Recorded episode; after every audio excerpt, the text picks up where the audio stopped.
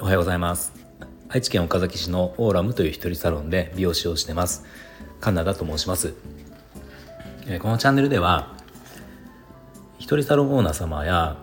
これから一人サロンを、えー、やろうと思っている美容師様のお役に立てそうな情報やあと大人女性が、えー、より綺麗になれる情報などを、えー、毎朝7時に配信しています、えー、今日はですね SNS 集客において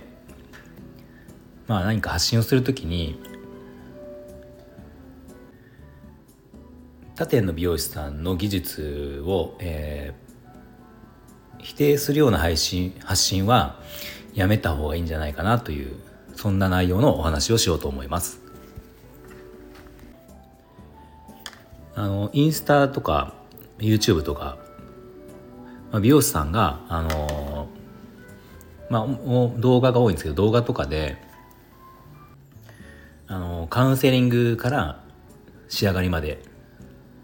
見せてくれるような動画って今結構多いと思うんですけど、まあ、その中でたびたび見かけるのが、うん、おなお直し直しというか、まあ、他店でやってきた髪型をお直ししますよっていう内容の配信ってよく見かけるじゃないですか。まあその他店の髪、えー、他他店で切ってきた髪型を失敗として、えー、まずビフォアで見せて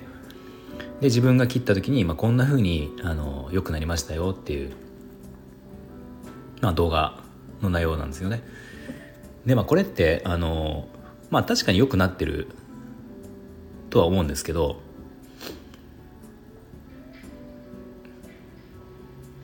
あまりなんかいい印象っていうのはないのかなって思ってて。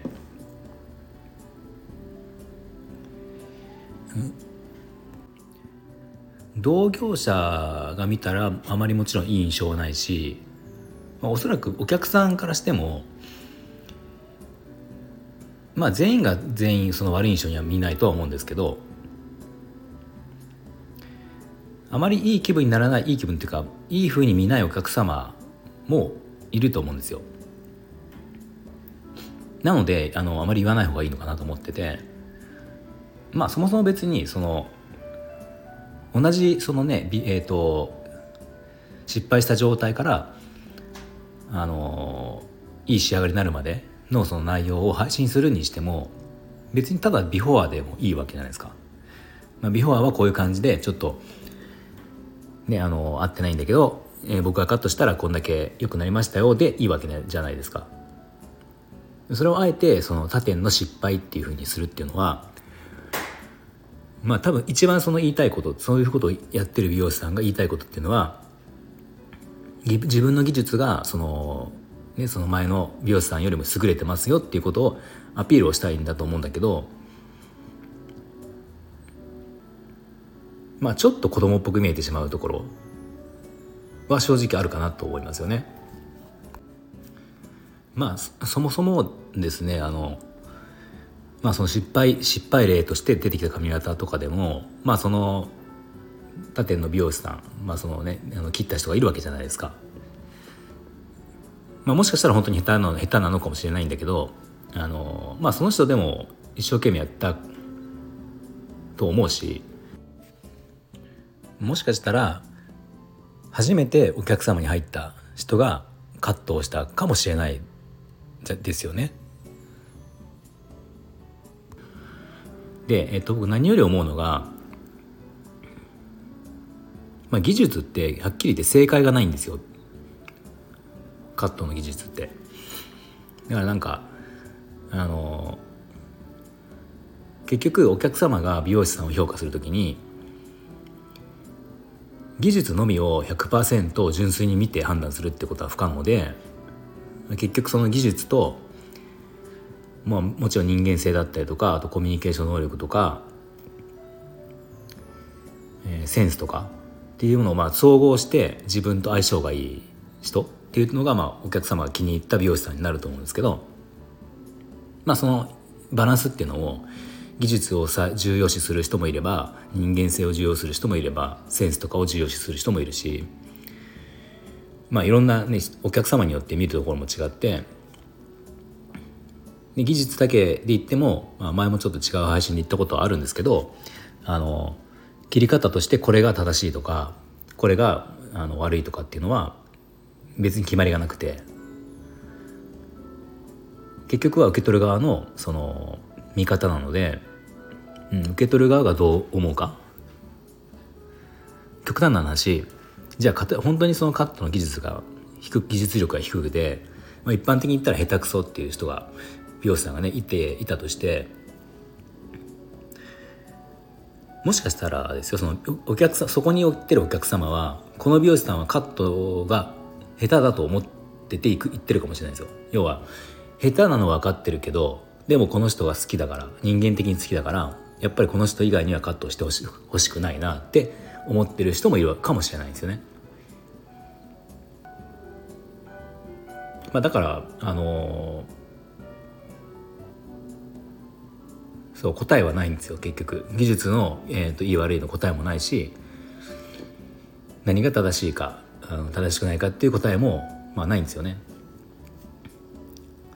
そうなので、まあ、そういう配信内容発信内容っていうのはよくないなって思うんですけどその他の人他の美容師さんを下げる発信内容よくないなと思うんで、うん、まあじゃあどうしたらどうしたらいいかっていうか何がいいかっていうとあのまあ、自分の技術をアピールしたいんだったら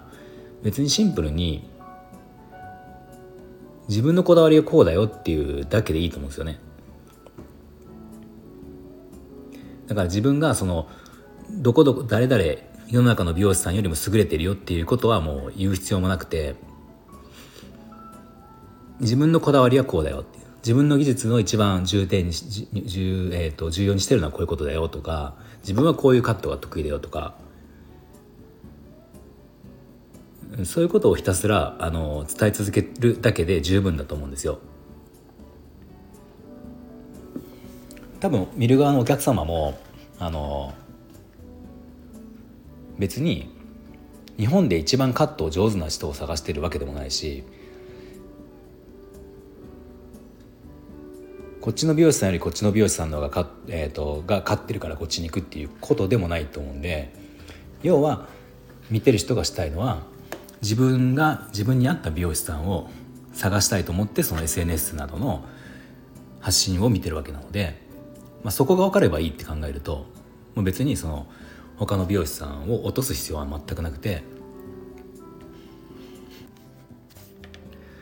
まあなんなら逆にその前の美容師さんのカットがいまいちだなと思ってもまあそこはなんかなんていうんですかあの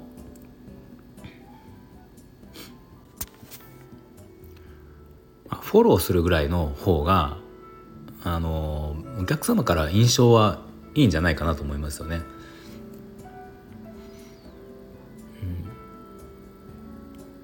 まあ別にそのね下手下手だなと思ったカットに対して「いやこの人はうまいですよ」っていう嘘は言う必要ないけどなんかまあこういう切り方もあるかもしれないですねとかあもしかしたらこういう意図でやったかもしれないですねとかっていうふうにその、ね、フォローするような発言をした方がなんか人間的に余裕があって見えるしそこにあのお客様もじゃあここに通おうかなっていうふうに思ってもらう確率はあの高いと思うのでまあ僕も実際その実際の営業で新規のお客様が見えた時にまあ、やっぱ新規のお客様っていうのはな,、まあ、なんだかなんだかんだの理由でその今まで行ってた美容院まあなんか行きたくても行けなくなったっていう理由も場合もあると思うんですけど、まあ、そうじゃない場合ってどっかに不満を持ってきてたりとかっていうのがまああるわけじゃないですか。まあ、だからその場合にあのあまりその前の美容師さんをこう否定というかあの悪く言わないようにっていうのはやっぱり、うん、気をつけてるとこありますよね。うんまあ、よくあのお客様でも以前言ってたのが、まあ、結構その、えーとま、その人が前に行ってた美容室を辞めた理由があの他の美容師さんの悪口をすごく言う美容師さんだったのでなんかそれがちょっと嫌になったっていう人の話も聞いたことあるので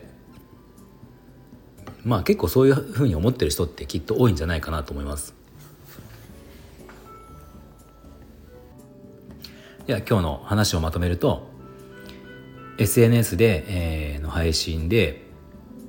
他の美容師さん他店の美容師さんを、えー、落とすような内容はできるだけやらない方が自分のためになるよっていう内容のお話でした。はい、では今日の内容が少しでも役に立ったと思ったらいいねボタンを押していただけると嬉しいです。えー、また今後も僕の話を聞いていただける方はぜひフォローもお願いします。えー、では今日も最後まで聞いていただいてありがとうございました。